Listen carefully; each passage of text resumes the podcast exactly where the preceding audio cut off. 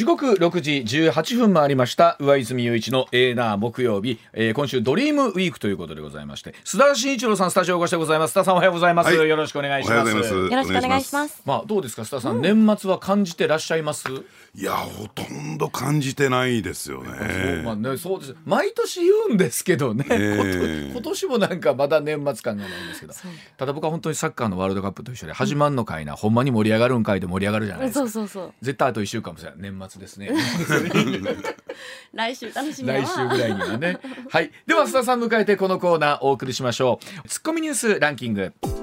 時事問題から芸能スポーツまで突っ込まずにはいられない注目ニュースを独自ランキングでご紹介、はい、ランキングを紹介する前にまずはスポーツと芸能の話題から、はい、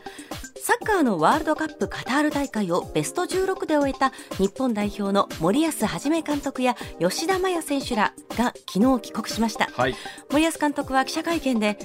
優勝経験のある国を破ることができ素晴らしい経験ができた、うん。ドーハの悲劇からドーハの歓喜を味わうことができたと大会を振り返りました、えー、須田さんはサッカーはどうですか？結構ご覧になってました？夜中いや私ねあのドイツ戦の前半見てね、はい、でそのままこの番組のために寝ましたと、はい、い。うところで、はい、でねそのクロアチア戦見たんですが、うん、えー、これは負けましたと、で見ると負けるっていうね そういうジンクスができたもんですから、もう最後のスペイン戦は見ないで。えー。あのだからねそういう人本当大勢いらっしゃると思うんですけど全くもって関係ない。そう全くもって何の関係もないんです。よ 全く関係ない。でもあれ不思議なもんですね。僕が行くと勝つとか負けるとか、はい、これはあの甲子園球場でもよくあるあるあるあるあるちなみになかなか野球の話題がどうしても隠れちゃうんですけれども、えー、今朝のスポーツ日本の一面は、えー、近本選手があ年俸今年1億7000万円で公開ということでございます、うん藤浪投手どうなるんですかね？どうなるんですかね？本当だ。だって海外にねなんかね大物代理人のねえー、と契約したというところでお話で、でなんかね、まあ、あのマート元選手のですね、コメントをデイリーで読んでたら、安定感が必要だってあってそんなの知ってるわいみたいな まあでもこれも 年明けてしばらくしたらまた WBC モードになりますからね、はい、えー、さあでは続いていきましょうか、はい、うん、お笑いコンビ南海キャンディーズのしずちゃんこと山崎静代さんが俳優の佐藤徹さんと婚約したことを7日深夜相方の山里亮太さんがパーソナリティを務めるラジオで発表しました、うん、番組にゲスト出演していたしずちゃんは相方に婚約の事実を伝えておらず、うん、サプライズでの電撃発表となりました、ね、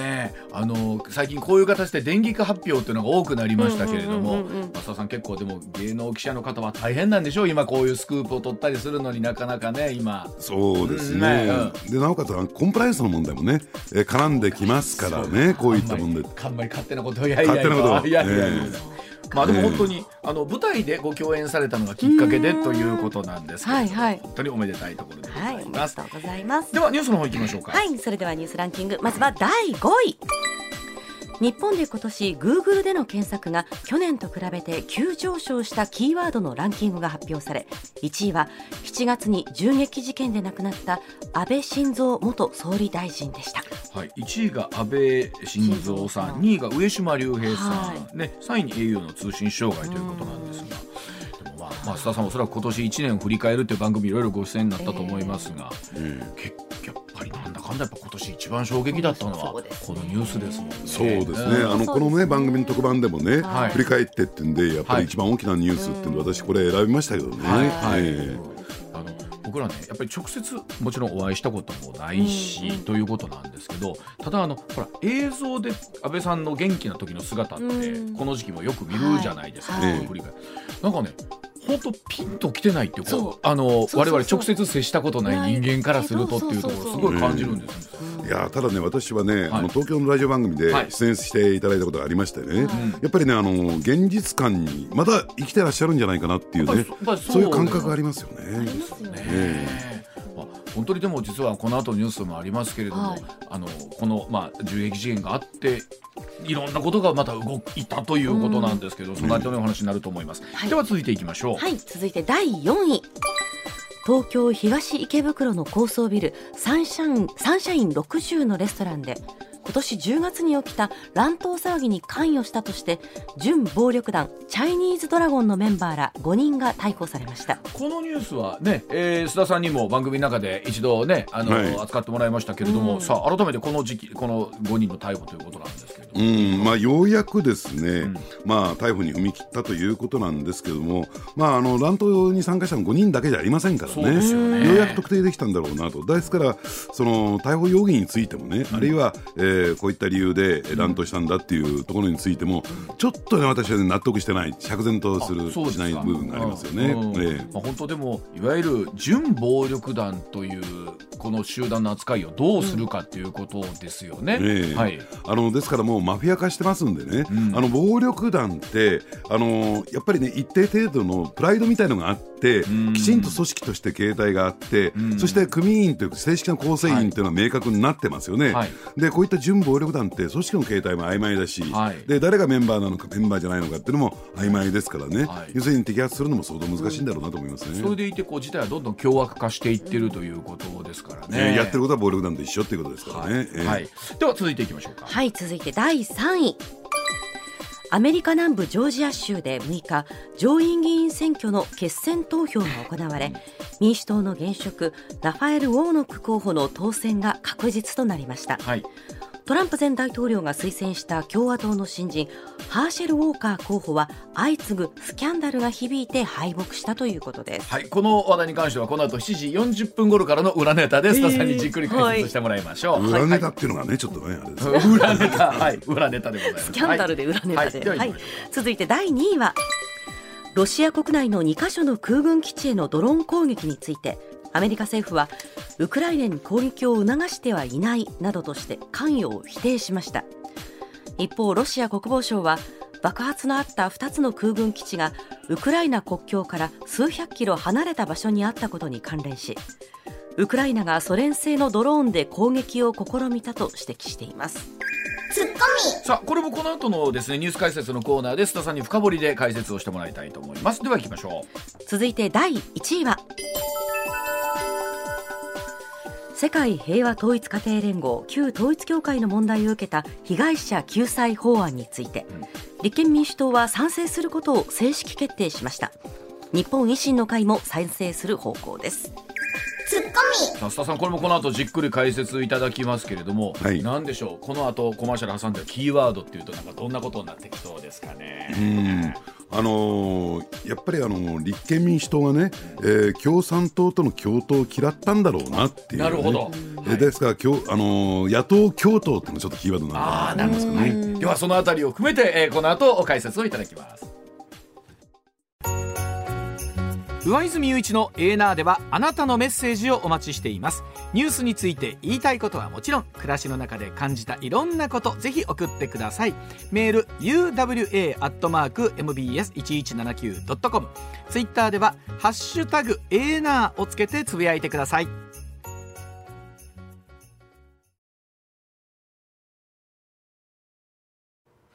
時刻6時28分になります。ではここからは深掘りツッコミ解説でございまして須田さんに生解説でお話を伺いましょう。まずはこちらです、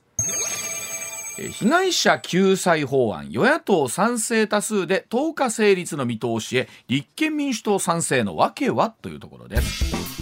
さあ今週火曜日衆議院本会議で審議入りした旧統一教会の問題をめぐる被害者救済法案。内容の修正を求めるなど対応が注目されていた立憲民主党昨日賛成する方針確認いたしました。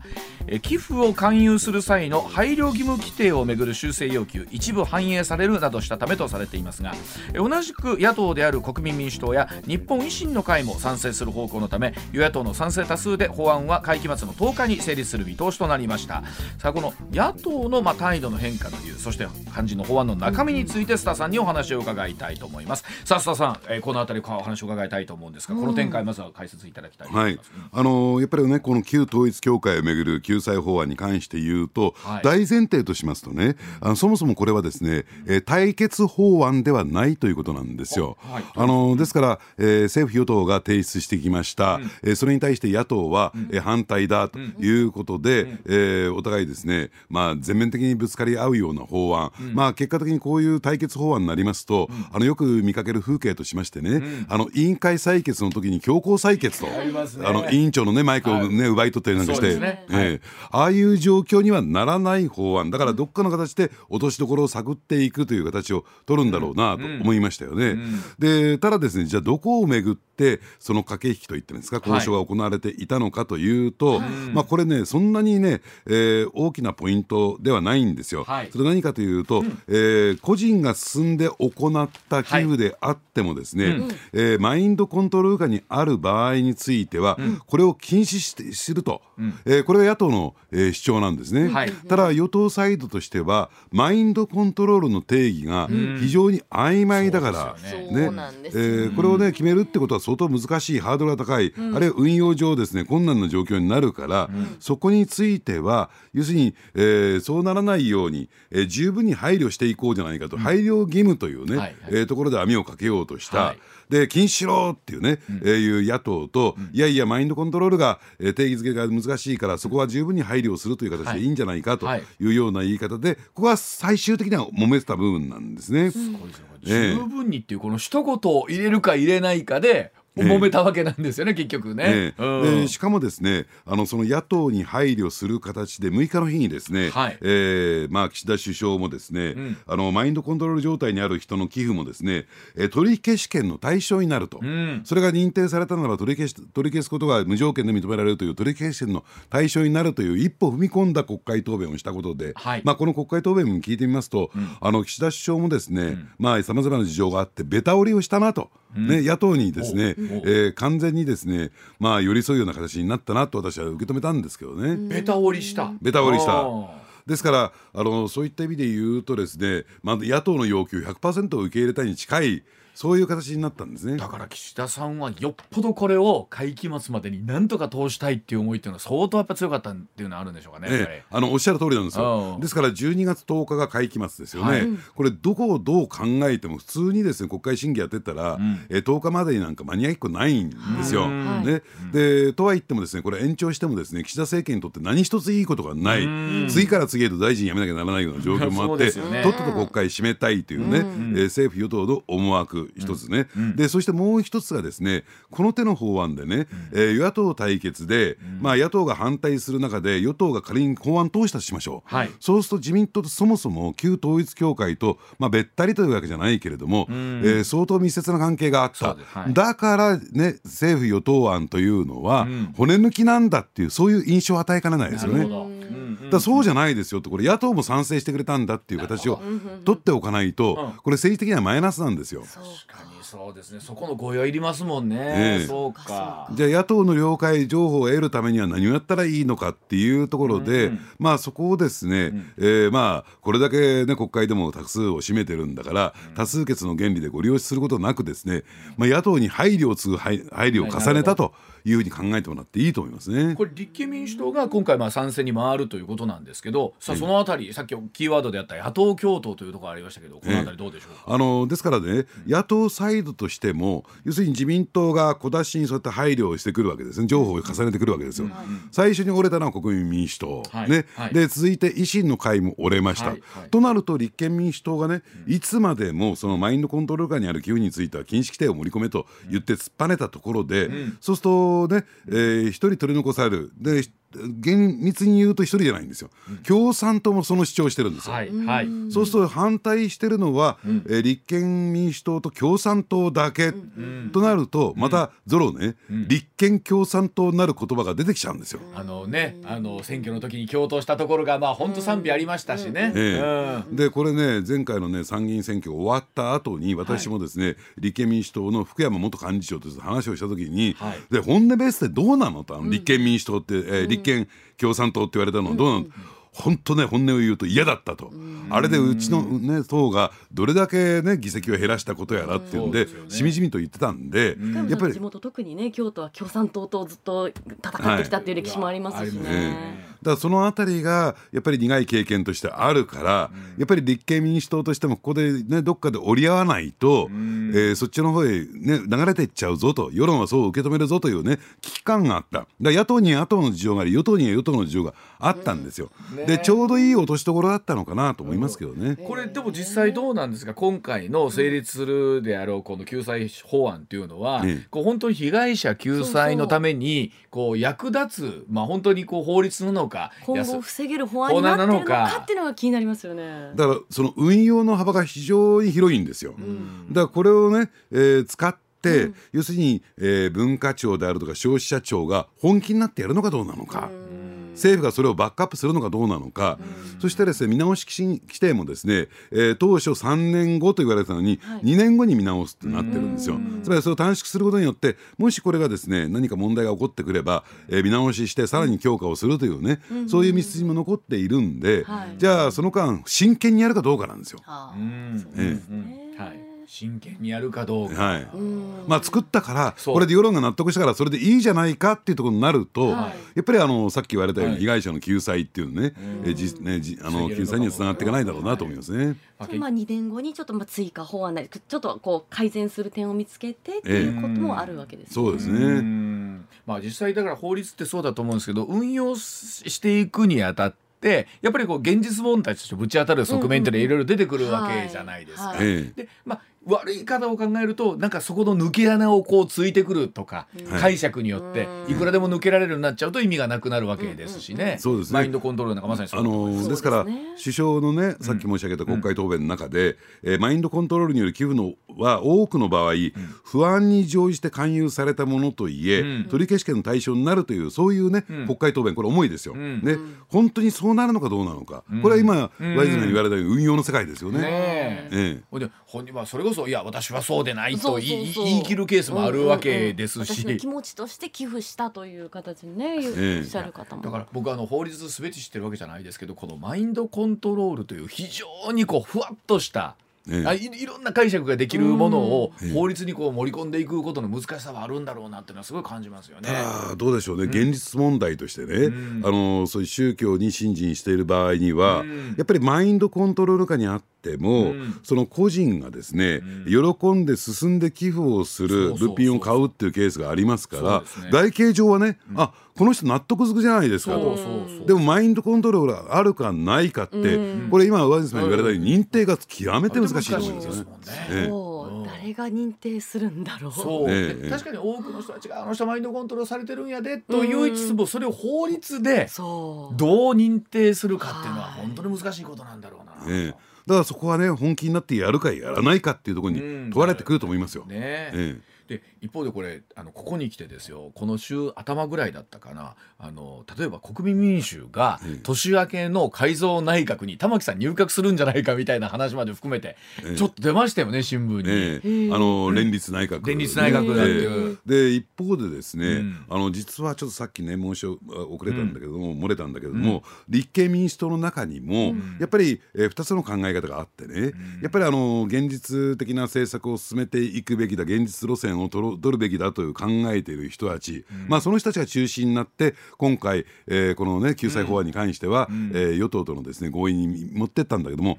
うん、やっぱりそれを不安に思っている人たちもいるんですよ。すね、何自民党なんかに譲歩してんだと、はい、助けてるんだと、もっとね、えー、立憲民主党は、えー、攻めて攻めて攻めまくるべきだっていうふうに考えていて、その人たちの多くはですねやっぱり共産党との共闘を強く望んでいる人たちなんですよ。でその人たちからある種こう陰謀論めいた話が出てきて、それは何かというと、え近い将来極めて近い将来自民党と立憲民主党の連立内閣ができるんじゃないか。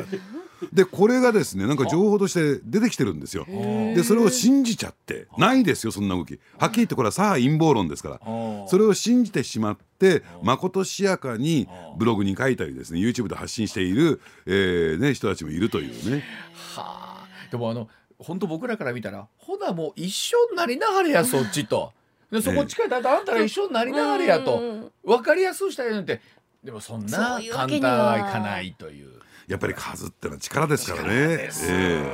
だからいや実は先日金曜日の特番の中でもあって YouTuber でご覧いただければと思うんですけど、うん、本当先の話になってくる時にこの自民党という本当巨大与党に対してですよ対抗していく、まあ、もっと言うとしっかり意見を出していける野党というのは本当に生まれてくるのかなっていうね、うん、対抗していく、うん、だから、えー、生まれて生まれ、ね、その生んでいくためにはですね、やっぱりウイング広く取ってですね、はい、いろんな考え方いろんな考え方の、ね、支援者支持者をですね、集めてこないとならないんですよ。ただ、あのー、非常にですね先鋭的な考え方を持っている人たちもいるから、これは自民党っていうのは、やっぱり、えー、権力を握って自分たちがね、はい、あの次にやるためには数の力だと。だからこれ分裂したら損なんだと、はい、ね、はい、えー、与党であることが一番のパワーの源泉だと考えている。そういったですね政党と、うん、やっぱりあの原理原則ばっかり考えてしまうっていうところの違いがあるのかなと思いますね。ねあのこの特番の中でもね常年司さんがおっしゃったなるほどと思ったのは自民党の人たちはあの阪神ファンとか巨人ファンつまり政党のね考え方じゃなくて野球というものが好きなんです。つまりざっくり言うと政治っていうものが好きだってことなんですね自民党の方々っていうのはね、ある意味では、はい。うん、まあそういった意味で言うと私心が狭いですよね、野球は好きだしタイガースが好きだけどジャイアンツは大嫌い そうなんです。嫌 いがはっきりして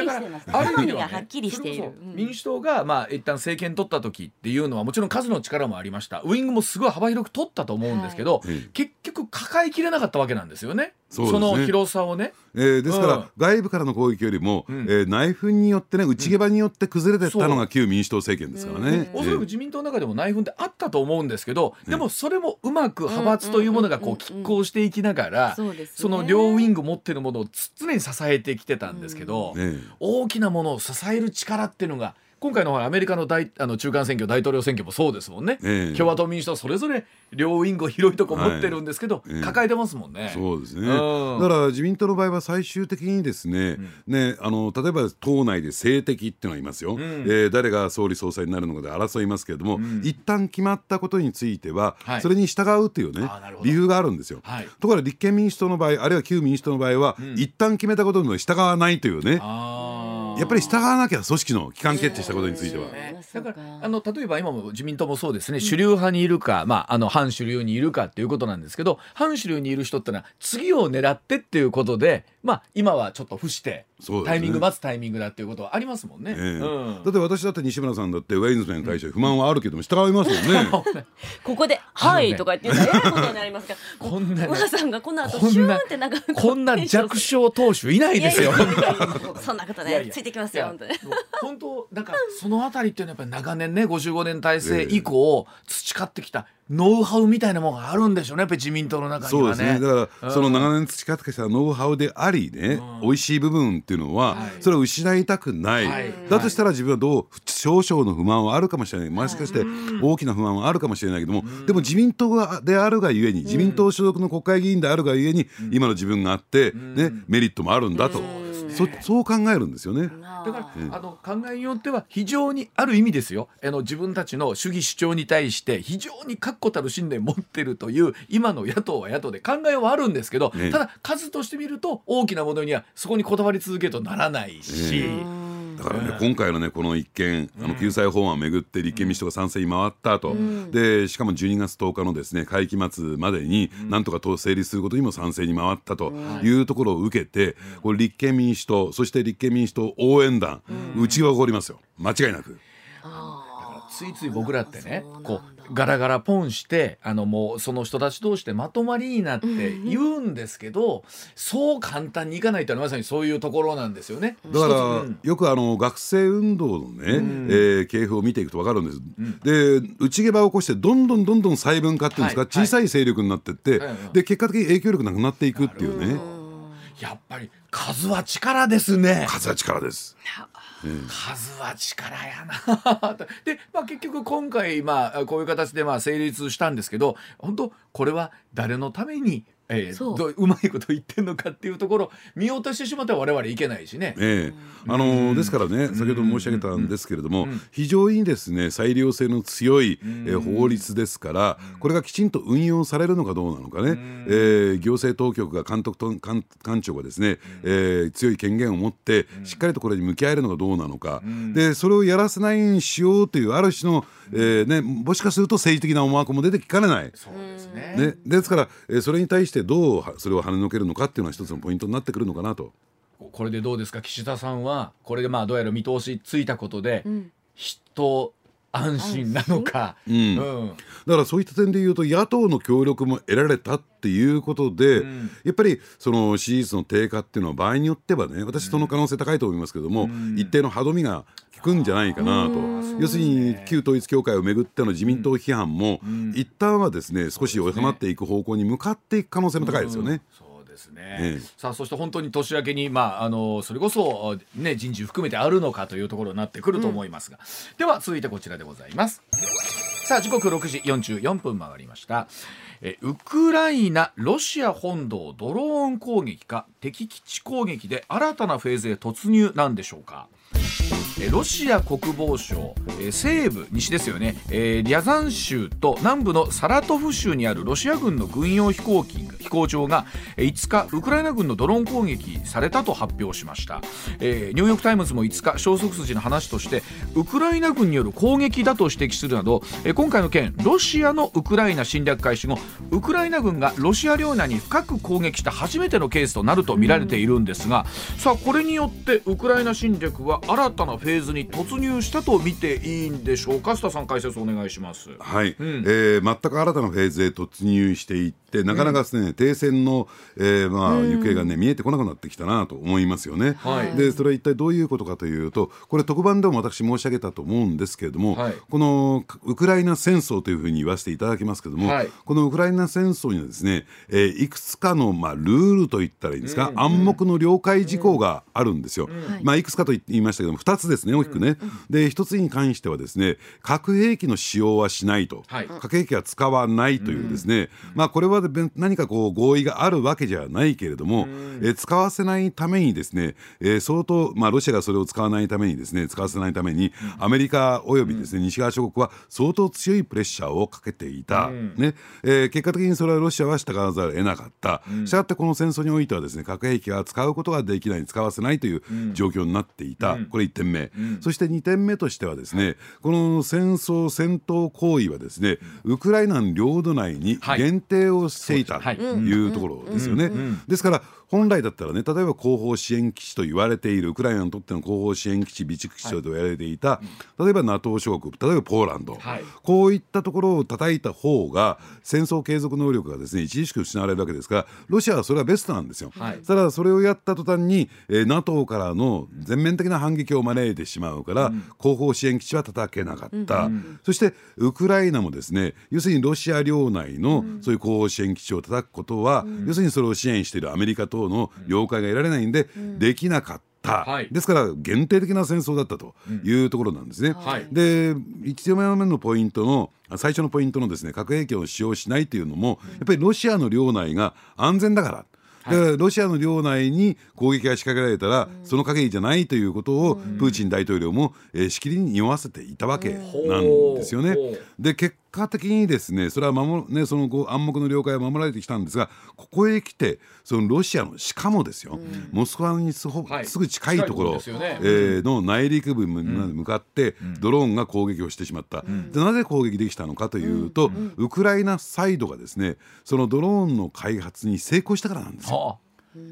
新たな、ね、兵器を自前で持つことができたからなんですね。でこのことによってロシア領土内の、えー、まあ攻撃っていうのがね、えー、あらわになってきたということなんですね。これでもそれこそおっしゃるようにあくまでこの取られている領土をまあ元の場所に戻すんだっていうための、えー、争いだったと思うんですけれども、侵略された、これを相手側の国までこう乗り込んでいくというのはこれウクライナにも理由がいると思うんですけれども、ええ、この辺りはどういうふうに？あの、うん、ですからそういった意味で言うと2つ理由があると思いますね。はいはい、で一つはですね、うん、無差別なミサイル攻撃を受けてたわけですよね。はいはい、でこれに対する一定の牽制。そっちがそれをやるんだったらこっちもそのね能力があるんだから、うん、場合によってはモスクワも攻撃するぞというね、ある種の恫喝と言ったらいいんですかね、それになりますよね。はい、で2点目としては、えー、こういったねあの軍の運用のい。ろはの意として、やっぱりロジスティック、これを遮断するというのは、当然必要なことですから、それがやりきれてなかったわけですよ。ですからそういった意味で言うとですね戦争が、えー、戦争をですね、えー、自国に有利なように展開するために、その能力を得たというのは、これは今後のですね戦況を見ていく上で非常に重要だと思いますね。あのもちろん軍用飛行場ということで民間施設がもちろんないわけだったりするんですけれども、はい、これただなんでしょう本当戦争ってね、理屈は勝手じゃないですか。例えば核を使わないとか、でもとはいえ原発の周りをですね、はい、攻撃するという事実上にそれに近いようなものとかあって、理由って後付けでいくらでもできる部分ってあると思うんですよね。はい、でとはいえ軍用飛行場とはいえそこにあったとしても今度は相手に口実を与えることにもなんかなるような気がするんですけれども、ええ、この辺り須田さんその辺りウクライナのインテリジェンスの読みってはどういうふうな考え方なんでしょうかね。うん。うん、ですからね、えー、それについてもいくつかポイントあってですね、はい、じゃあ仮にですね核兵器の使用に踏み切った場合、はいはい、ただ、えー、核兵器といっても2つ種類があって、はい、1つは、えー、戦戦略核兵器、うん、つまり ICBM に代表されるような大陸間弾道ミサイルみたいなものを飛ばすと、うん、でこれをやったらですねもうハルマゲドンになっちゃいますよ。はい、でそうじゃなくて小型核戦術核というのがあるじゃないですか。で前者についてはですねさすがのロシアもですね、プーチン大統領撃てと言ったらすぐ撃てるようなものではなくて合議制になっていて、うん、そして複雑な手続きが必要なんですね戦略核の使用に関しては。うん、戦術核についてはプーチン大統領が現場の司令官に、え指示をしただけで使用することができるというそういう、えー、立て付けになってるんですよ。戦術核はそこまでの手続きいらないわけい。らないんです、ええ、ですから使用のハードルが非常にこう低い、うん、でただそれが使われたとしても、うん、えー、ウクライナとしてはね、えーまあ、非常にこう限定的な被害にとどまるから大きなダメージにならない。つまり戦術核の、えー、使用っていうのも、えー、自分たちの国にとってみると許容の範囲というふうに認識している節もあるんですよ。えー。やっぱりこれチェルノブイリ原発の事故を経験しているだけにですね、うん、あまり日本と違ってですねその核兵器ということに対する恐怖心っていうのがそれほどハードル高くないんですよ。えー、そうなんですか、えー、逆にチェルノブイリを経験したからこそものすごい恐怖を抱いているんだと思ってました、えー、むしろ逆なんですね。ですからウクライナ全土を破壊しようとすると戦術核だったら何十発何百発必要だっていうね、まあまあ、えー、ですからそれに対して耐えるだけの能力がある、うん、えー、むしろ、えー、ロシアにその攻撃する能力がないだろうと。うん僕らねそれを聞いた話ではですけど、うん、その今の戦術核って小型だって言っても、うん、あの広島長崎の何倍もの力があるっていうふうにこう聞いてるとですよ、うん、で我々あのねもうもちろん映像でしか知らないですけど、見た後だといやいや小型っつったってって思うところがあるんですよね。いくらなんでも。その後の被害に苦しんでる方もいらっしゃるし。じゃいくら人があんまり住んでないところだって言ったからいいって問題でもこれきっとないと思いますし、えー、ただその戦術核の使用に踏み切った場合は、うん、えー、プーチン政権もですね一線を越えたということで場合によっては、ね、NATO に対する攻撃も始まるかもしれないと。そうすると今ウクライナ一国だけで戦ってるんだけれども、うん、要するに周辺諸国を巻き込むことができるというそういう計算も働くと思いますよね。だからもう本当もちろんいろんなあの含みがあの想定があった上での今回ということになると思うんですがさあ果たして今回のドローンによる軍用基地のウクライナの攻撃によってさあ新たなフェーズに入るのかというのお知らせの後須田さんにもう一度解説いただきたいと思います上泉雄一のエーナー MBS ラジオがお送りしています。須田さんでも今回そのウクライナのロシアの軍用基地へのドローン攻撃ということで、うん、さあこれフェーズは新しい局面新しいフェーズに入ったのかということなんですけど、うん、どうでしょう、まあ、明らかに新しいフェーズ入りましたよね、うん、えー、それまではっていうとあのやっぱりですねドネツクあのルガンスクですかね、はい、えー、こう巡ってですね停戦に入ってくるんじゃないかというような観測も出てたんですけれども、はい、まあ、そういう状況にはならないとい。うことになってきたんだろうと思いますね。これアメリカはじめ西側は知ってたんですかね？まあとは言ってもですね知らないはずはないし、はい、暗黙の了解を得てないはずは私はないと思いますね。あのつまりウクライナの独断だけでは踏み切れない。はいはい。あの結果的にですねこれ1日今月1日なんですけれども、はい、えー、ウクライナの外貨準備高って、うん、えー、開戦以来一番多くなってるんですよ。あそうなんですか？えー、はい、はい、で各国からのですね支援が経済的な支援が行われていて、うん、でですから戦争継続もそうですし国民生活がなんとか成り立っているのも各国の支援があってこそなんですね。うんうん、でそれを考えていくとやはりそういった意向を無視してね、うん、えー、勝手な行動をするっていうことは、うん、そういった経済的な部分でも大きなマイナスになりますから国民生活維持できなくなりますから。ではその7時のお知らせの後ということになるんですがこのウクライナ・ラッシュ情勢今後どうなっていくのか7時の10分の後お伝えします。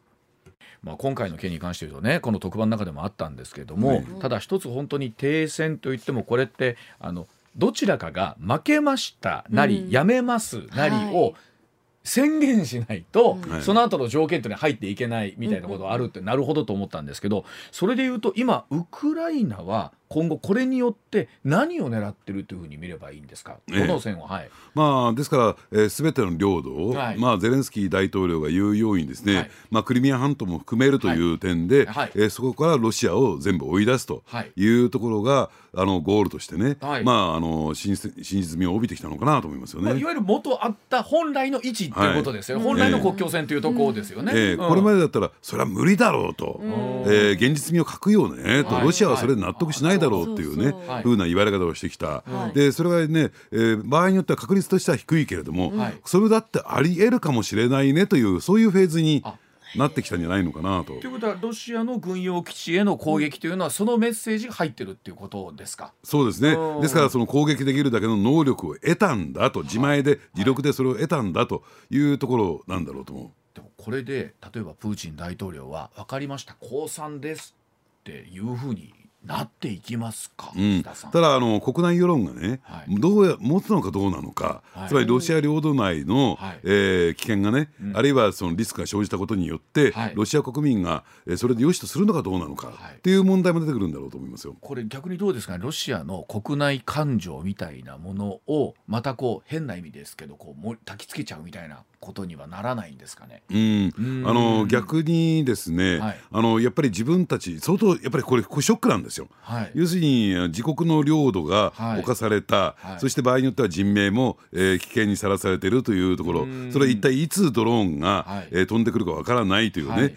非常にこう緊迫した状況になる。となるとやっぱり勝手に戦争を始めたプーチン政権どうなんだっていうね、そういう方向に触れていくのかなと。そして本来だったらね例えばアメリカや例えばえー、EU からですね、うん、武器が供与されて、はい、その武器がロシアの本土の攻撃に使われたら、うん、その批判はですね、うん、やっぱりプーチン政権もアメリカやロシ、えー、EU に向けられるんだけども、はい。はい、今回あくまでも自前ですからね。確かに、ね、ですから、えー、そういった不満といったんですかね批判というのをアメリカに向け向きにくい。用がないわけですよね。そうなんですね。に関して言うとね。えーあのでも本当、えー、ね本当週ごとにこの状況変わってくるという中で確かに、えー、ロシア領内にとなってくると新たなフェーズになるんですが、うん、さあ今度、えー、プーチン大統領をはじめロシアの次の一手は逆にどういうことが考えられますかね？うんですから、えー、どっかであのやっぱり適切なところでだって、えー、ロシアもですねそのミサイル高性能ミサイルについてはもう在庫が切れているとか、はいはい。うん、えー、ね、その経済的に持つのかという部分も出てきてるわけですから、うん、まあ、余力を残してやめるのかそれともですね、えー、まあすっからかになってやめるのかというねそういう状況にもなってきてるんじゃないかなと思いますね。いやでも本当あのなんだかんだってもう1年になりますもんね。えー、えー、だ当初3日とか4日で終わらせるつもりだったんですよロシアは。まさかこうねであの先日も読売新聞に出てましたけれどもいわゆるこの戦争犯罪と言われるものを挙げただけでも2万7千件にわたる、はい、まあ、もちろん人的なものであったり建物の、まあ、これこそ本当ちょっと早い話が戦後保障みたいな話になってくるこれとんでもない金額みたいなものにもなってきますし、まあ、果たしてそれを出すのかどうかっていうこともありますし、ええ。うん、ですからあの西側諸国はですねもうすでにその復興をどう進めていくのか、はい、ある種ファンドを蘇生して、えー、それでね復興支援の資金を出していこうじゃないか。じゃあそのファンドの資金の一部としてね接収した、えー、ロシアの新興財閥の、えー、資金を充てると、はい、えー、いうようなところまで打ち出してきてますから、そういった意味で言うと、あのやっぱりこう戦後を見据えた動きもないわけじゃないと。そうですね、いうことですね。なんかそれで言うと確かにウクライナがロシア領内に対してこう攻め込むというのは本当にこの1年の中ではあの今までになかった展開ということですからね。なるほど、わかりました。はい、えー、ではスターさんにはですね、この後7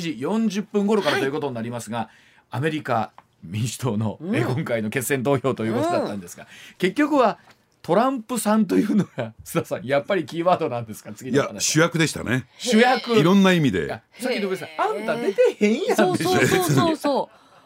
本当本当 あんた。出てるわけじゃない出てへんのに、なぜかいないトランプ大統領が主役になってるって、ええ、これすごい選挙ですよね考えたら。いやすごい選挙というかすごいキャラクターなんだなそもそも。強いわ。強烈なキャラクターなんでしょう、ね、はいお話7時40分頃須田さんこの後もよろしくお願いいたします、はい、お願いします。上泉雄一のエーナー MBS ラジオがお送りしていますおじきの今日の裏ネタです。さあ今日はですね、えー、MBS のスタジオに須田さん生出演ということでございますので、今日はもう迫力のある裏ネタをお聞きしたいと思っております、はい、では須田さん早速今日の裏ネタお願いいたします、はい民主党勝利のジョージア州決選投票。主役はやっぱりトランプ前大統領。はいアメリカ・ジョージア州で6日実施された上院の決選投票なんですけれども民主党のウォーノック氏の当選が確実になったことで、えー、上院はこれで全議席がようやく確定をいたしました、民主党改選前から1議席増の51議席共和党が1議席減の49議席となりまして、えー、共和党のトランプ前大統領が推す候補11月の中間選挙に続き、えー、両党の支持が伯仲するいわゆるスイングステートでの弱さを露呈したということになっていますが須田さん今回大統領ごめんなさい中間選挙2回取材に行っておられるんですよね、はいはい、8月10月と、えー、改めてそのあたりも含めてお聞きしたいと思うんですが、はい、あのやっぱり今回の中間選挙はですね、まあ、上院の行方といったんですか、まあ、下院についてはねここまでですね、えー、共和党が勝てないのかっていうんでちょっと驚きましたけどども、はい、おそらくですね事前の、えーまあ、情報によるとですね、うん、えー、民主共和党がですね、えー、大きく票議席を伸ばすだろうとい。うことが明らかでしたから、最終的な上院が、まあ、どの程度ね共和党が勝つことができるのか今50対50の均衡でしたけどねこの、中間選挙前は、うん、これをどの程度共和党が上積みできるのかというところが注目されてたんですが結果蓋を開けてみるとですね50対50どころか、うん、えー、51対49ということで民主党が、うん、えー、1議席プラスになった、はい、このたった1議席だけどもこの1議席増というのは非常に大きくてですね、うん、まあ、50対50の場合は最終的に本会議で、えー、上院議長である、ねえー、カマラ・ハリス副大統領ですね、はい、えー、決裁投票することができますから、あのー、本会議では民主党有利なんです、うん、ただ委員会各種のですね委員会においてですねやっぱり拮抗してますとね、うん、そこには、えー、議長は出てきませんから、うん、そういった点で言うとですね本会議が遅れるか遅れないかっていうね、うん、えー、そういうせめぎ合いがあった。ですから今回の51対49っていうのは、そういった意味で大きな意味があったのかなと思いますね。はいでそれこそこの赤いレッドウェーブが来るんじゃないかって言われた中に、やっぱりこの共和党のは一つのシンボルである、ね、トランプ前大統領の影響力が非常に強くなるんじゃないかって言われたんですけど、蓋開けてみると結果としてあのぶっちゃけた話がええ存在やなかったって感じですよね。ですね。今回のジョージア州のですね、うん、えー、上院議員候補のですね、まあ、共和党サイドのねウォーカー候補、うん、この方は、えー、フットボール選手元選手なんですけども、はい、トランプさんが一押ししてた人なんですよ。はい。うん、でまあそれなりにですね有名人でありましたから、うん、えー、相当有利にことを運ぶんではないか、ところが途中でスキャンダルが出てきましてね、で一体どういうことかというと共和党はそれこそ、えー、人工妊娠中絶反対じゃないですか。はい、そうですよね。ね、えー、妊娠手術反対ということだったんですが、実はこのウォーカー候補自分が付き合ってた女性に対して、うんうん、えー、ね、意に沿わない、えー、妊娠をさせてしまったものだから、うん、えー、妊娠中絶を迫ったという迫ってそれを実行させたという過去を持ってるんですよ。あかんやないか言う そうそうそう。だから。変な言い方ですけどなぜその人が候補になったんですか？っていう話ですよね。まあですからねあのトランプさんの人選もが誤ったっていうことになるんでしょう。ね。ねでですから今回ですね、うん、そういった意味で言うと、えー、まああの共和党のですね選挙戦術決選投票の選挙戦術は徹底的なトランプ隠しなんですよ。トランプさんを一切出さないと、トランプのとの字も言わないっていうね、ところに徹する。でこれに対して民主党はやっぱり、えー、トランプさんに対する批判、で特にですね有権者に対して1.6、えー、まあ言ってみればですね議会襲撃事件を想起させるような、そういったですね戦術に打って出た、結果蓋を開けてみたら、あのねウォーノック候補というね、えーまあ、民主党の候補が勝利を収めたということなんですが、まあ結果的にそうすると2024年次の大統領選挙、えー、トランプさんが、うん、えー、共和党の候補になるかどうかというのに、まあ黄色信号というか赤信号が灯ったのかなと私は思いますね。本人としては立候補するっていうふうなことはもう明言されて明言してますもんね。えーですからそれが選べるかどうかというところがですから共和党の中もちょっと分断というところが進んでいくのかなと思いますね。ただね今までちょっとお話しさせていただいた問題っていうのはあくまでも表面上おそらく日本の新聞テレビ見てるだけでもですね、はい、まあなんとなく分かってることなんじゃないかなと、はい、実はですねなぜ今日これ占いで持ってきたのか理由があるんですよ。実はですねこの、えー、まあジョージア州のですね決選投票に向けてですね、うん、もう一人ですね、うん、えー、非常にこう注目する人物がうごめいていた、えー、それは誰かっていうとイーロン・マスクさん。イーロン・マスクさん、あのツイッターを買収した、ええ。経済界の、ええ、そうなんですね、うん、で実はですねツイッターファイルってご存知ですか？ツイッターファイル、ええ、うん、で実はねツイッターファイルというファイルがあってそれは一体何なか何なのかというとですね、はい、あの前回の大統領選挙2020年の10月にですね、はい、あのニューヨーク・ポストというね、まあ、新聞社があるんですけれどもタブロイド版の新聞なんですけどねここでですねハンター・バイデンバイデン大統領の息子さんに関する、はい、えー、スキャンダルが取り上げられたんですよ。はい、えー、ハンターね、えー、氏のですね、えー、PC がパソコンがですね修理屋さんに持ち込まれた、うん、そこから極秘ファイルが抜き取られたというね、はいはいはい、ことをですね、うん、まああのまあ一つの根拠としてですね、はい、まあ大スキャンダルが出てきたんですが、うん、まあ出れたのはいいんだけれども実はこれほとんどですね今ラジオ機の皆さんみんな知らないと思うんですけど、どうしてかというと、要するにツイッター含めてねフェイスブックもそう、えー、YouTube もそう一斉にそういったビッグテックという企業がプラットフォーム企業が一斉に無視したんですよ。はい、えー、それに対してですねまあ一切取り上げないというかですね、うん、えー、その記事を紹介するようなそういった形を取らなかったんですね。でそれは一体なぜなのか。で、ねえー、マスクさんがですねツイッター社を買収した時にどういった議論が行われていたのかっていうところを調べてみるとですね、うん、ツイッター社内で検閲が行われていたということが明らかになったんですね。でその検閲の証拠をですねまあ親しい、えー、ジャーナリストに渡して、はい、それを検証させて実は12月の2日ね、これを公表させたんですよ。はい、えツイッターはこんな検閲をやってて、うん、えハンター・バイデンのスキャンダルを封印しましたみたいなね、まあこれは間接的にですね共和党の応援に当たるわけ、ね、追い風になるわけなんですね。